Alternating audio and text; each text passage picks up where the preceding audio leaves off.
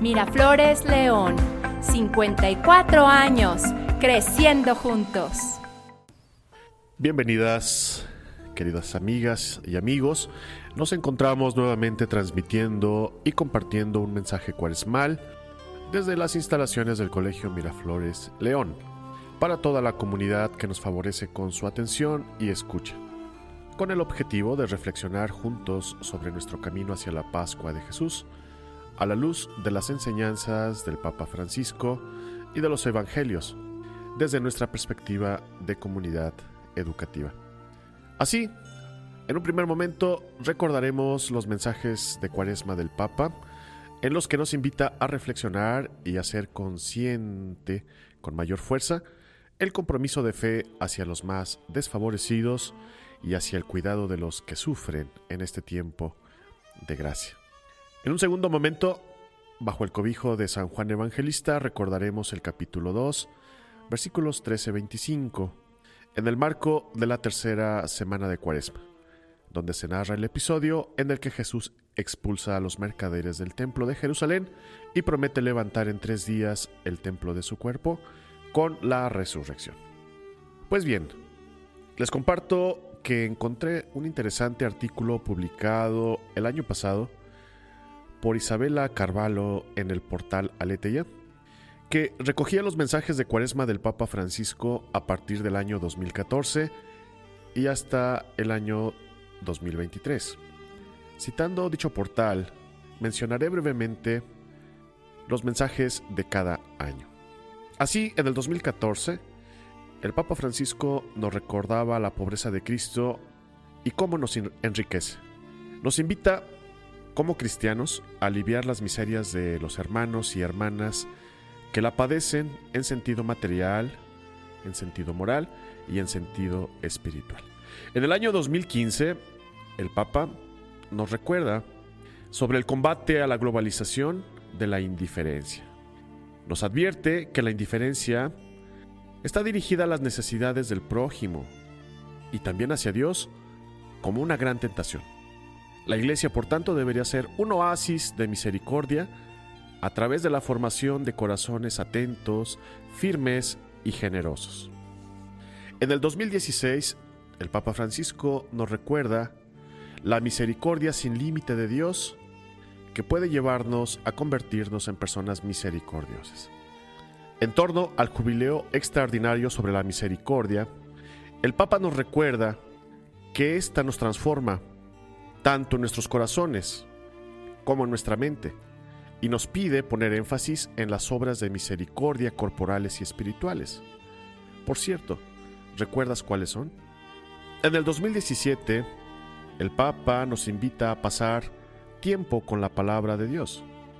Nos recuerda que la cuaresma es un tiempo de gracia en el que a través de la penitencia, el ayuno y la oración profundizamos en nuestra vida espiritual porque la palabra de Dios, siendo viva y poderosa, transforma los corazones y nos reconduce a Dios. En el año 2018 nos invita a considerar el ayuno, la oración y la penitencia como una forma de combate ante el aumento de la iniquidad. En este mensaje el Papa nos anima a evitar que el corazón se nos enfríe ante el aumento de tentaciones de caminos fáciles y falsas promesas de felicidad, sobre todo a dejar de ayudar a los más necesitados. En el 2019, el mensaje principal está centrado en la redención de la creación. El Papa Francisco recuerda cómo el misterio de la salvación es un proceso dinámico que se realiza en la historia y en la creación.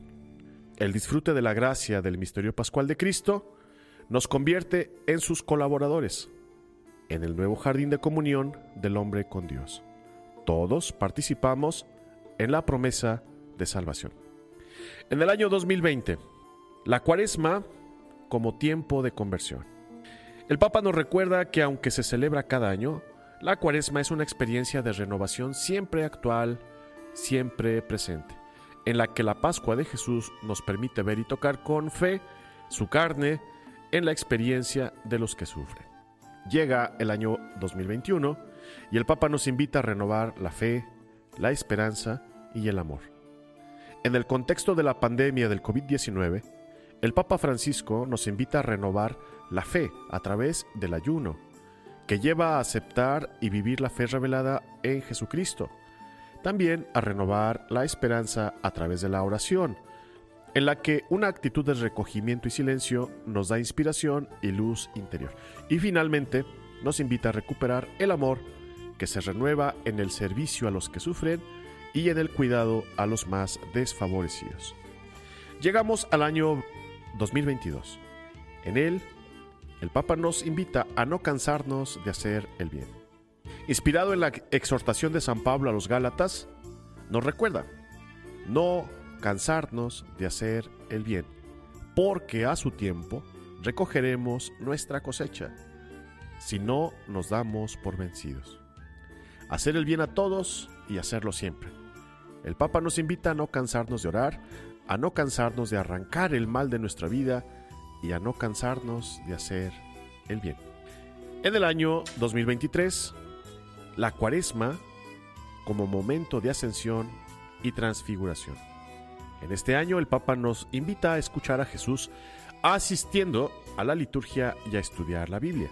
También hace una comparación del camino sinodal de la Iglesia en el que se reflexiona sobre su futuro. Con la cuaresma esto es vivido como un proceso de transfiguración personal y eclesial. Finalmente, en su mensaje del año 2024, el Papa Francisco nos recuerda que la cuaresma es un tiempo de conversión, un tiempo de libertad, durante el cual los cristianos tratan de redescubrir la llamada y la promesa de Dios. Es tiempo de actuar, y en cuaresma actuar es también detenerse, detenerse en oración, para acoger la palabra de Dios y detenerse como el samaritano ante el hermano herido. El amor a Dios y al prójimo es un único amor. No tener otros dioses es detenerse ante la presencia de Dios en la carne del prójimo. El Papa invita a librarnos también de la esclavitud de nuestros falsos estilos de vida y alcanzar la verdadera libertad, a su vez que ayudar a otros a librarse. El Papa nos invita a hacernos la pregunta, ¿deseo un mundo nuevo? La forma sinodal de la Iglesia sugiere poner énfasis en decisiones comunitarias para liberar a los cautivos de hoy. No poniendo la cara triste, el Papa nos invita a la alegría, a la esperanza, a la creatividad, a la valentía de crear ese mundo nuevo. Como lo dijo en la Jornada Mundial de la Juventud, buscar y arriesgar. Buscar y arriesgar. Ahora pasemos al segundo momento de nuestra reflexión. Escucharemos el Evangelio del apóstol San Juan, que se lee el tercer domingo de Cuaresma. Después compartiremos algunas ideas. Escuchemos con atención. Del Evangelio según San Juan. Se acercaba la Pascua de los judíos y Jesús subió a Jerusalén y encontró en el templo a los vendedores de bueyes, ovejas y palomas y a los cambistas sentados delante de sus mesas. Hizo un látigo de cuerdas y los echó a todos del templo, junto con sus ovejas y sus bueyes. Desparramó las monedas de los cambistas, derribó sus mesas y dijo a los vendedores de palomas, Saquen esto de aquí y no hagan la casa de mi padre una casa de comercio. Y sus discípulos recordaron la palabra de la escritura. El celo por tu casa me devora. Entonces los judíos le preguntaron, ¿qué signo nos das para obrar así? Jesús le respondió, destruyan este templo y en tres días lo volveré a levantar. Los judíos le dijeron, han sido necesarios 46 años para concluir este templo, ¿y tú lo vas a levantar en tres días? Pero él se refería al templo de su cuerpo. Por eso, cuando Jesús resucitó, sus discípulos recordaron que él había dicho esto, y creyeron en la escritura y en la palabra que había pronunciado. Mientras estaban en Jerusalén, durante la fiesta de Pascua, muchos creyeron en su nombre al ver los signos que realizaba. Pero Jesús no se fiaba de ellos, porque los conocía a todos y no necesitaba que lo informaran acerca de nadie. Él sabía lo que hay en el interior del hombre. Palabra de Dios. Algunas ideas sobre el Evangelio.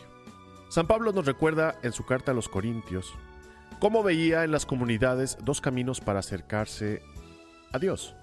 Uno en la exigencia de signos o milagros y otro en la búsqueda de la sabiduría racional. La opción de la fe en Jesucristo sería el nuevo camino, el de la fe en un Cristo crucificado como fuerza de Dios y sabiduría de Dios. Así, considero que la exigencia de signos o milagros pudiera ser un obstáculo que nos impida ver en la sencillez de las cosas la presencia de Dios, en una sonrisa, en el reencuentro con los amigos o con nuestra familia todos los días al regresar a, casa, en la mirada de los niños, en el amanecer, en un gesto amable, en las necesidades de los más desfavorecidos. Por tanto, afinar la mirada y el corazón para descubrirlo es una experiencia fascinante, además de una oportunidad única durante este tiempo. Posiblemente, mi entender la vida está enmarcada en la exigencia de los datos, los hechos, las evidencias o los argumentos racionales. Podría ser también la búsqueda de esta sabiduría un obstáculo que nos impida reconocer en la sencillez y espontaneidad de las palabras simples grandes verdades, como esas que dicen los niños, o en la verdad de los hechos que son amores y no buenas razones. La Sagrada Escritura insiste en que la sabiduría humana es nada ante la sabiduría de Dios. San Pablo nos recuerda, para los llamados, un Mesías que es fuerza de Dios y sabiduría de Dios, es el camino. Una nueva realidad, una nueva humanidad. Es la superación de la ley antigua cuando se decía, ama a tu amigo y odia a tu enemigo. En cambio Jesús dice, que no viene a abolir la ley o los profetas, sino a darle cumplimiento. Y así enseña, amen a sus enemigos, oren por los que los persiguen y los odian. Esta fuerza y sabiduría de Dios es la que ya se percibe en tantas manos y corazones dispuestos a hacer la diferencia en este mundo marcado por la violencia, la desigualdad, la falta de oportunidades, la discriminación, etc. La lógica de Jesús es la lógica del amor, y los milagros ocurren a cada instante para quien lo sabe ver. Jesús, que sabe lo que hay dentro de cada hombre, nos sigue invitando a abrirle nuestro corazón y a poner nuestras manos en la construcción del reino. ¿Cuál de los perfiles que se han mencionado me identifican? ¿El de los signos o el de la búsqueda de la sabiduría? ¿Qué tan lejos estoy de entender y comprender los caminos de Jesús? A continuación, te dejo algunas breves cápsulas de reflexión para despertar el corazón y alertar a nuestra razón. Elige la que más resuene en ti. Del profeta Oseas. Vamos a volver al Señor. Él que nos despedazó nos sanará. Él que nos hirió nos vendará. En dos días nos sanará. Al tercero nos resucitará. Y viviremos delante de Él. Del profeta Jeremías. Caminen por el camino que les mando para que les vaya bien. Del Salmo 94. Ojalá escuchen hoy la voz del Señor, no endurezcan su corazón. Del Salmo 80, Yo soy el Señor, Dios tuyo, escucha mi voz, ojalá me escuches, Israel. Del profeta Oseas, ¿quién es el sabio que lo comprenda, el prudente que lo entienda? El Señor es misericordioso con quien lo busca con sincero corazón. Del Evangelio de Marcos. Muy bien, maestro, tienes razón cuando dices que el Señor es uno solo y no hay otro fuera de él. Y que amarlo con todo el corazón, con todo el entendimiento y con todo el ser, y que amar al prójimo como a uno mismo vale más que todos los holocaustos y sacrificios. Jesús, viendo que había respondido sensatamente, le dijo, No estás lejos del reino de los cielos. Del Salmo 50. Misericordia quiero y no sacrificios. Ojalá que estas pequeñas cápsulas de reflexión te ayuden en este camino cuaresmal en este tiempo gracia. Pues hasta aquí mi apunte. Espero que les haya servido para seguir trabajando, caminando durante esta semana de cuaresma, recordando a Madre Trinidad que nos invita a proclamar con el corazón. Adoremos a Dios en espíritu y en verdad. Asimismo, les invito a que no se olviden de suscribirse al canal, así como de compartir nuestro contenido con familiares y amigos en las redes sociales. Si desean entrar en contacto con nosotros, recibiremos sus comentarios y sugerencias en nuestro correo podcast mirafloresleón en Instagram arroba mirafloresleón y en Facebook Colegio Miraflores León. Activa las notificaciones y nos escucharemos en el próximo episodio. Bendiciones para todos.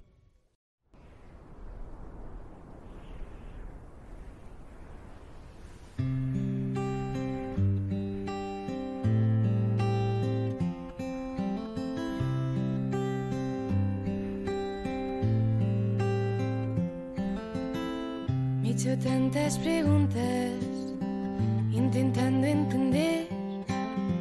Me he lanzado a buscarte sin saberte al abismo, me he atrevido a saltar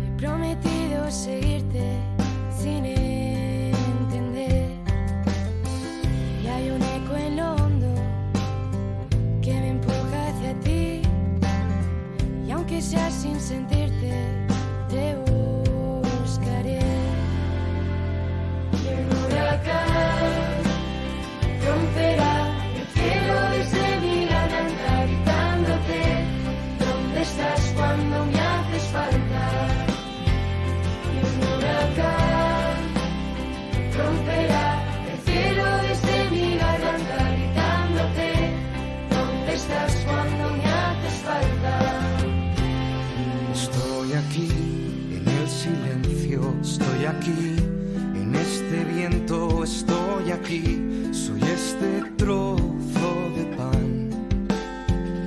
Estoy aquí en tu lamento, estoy aquí en este eco,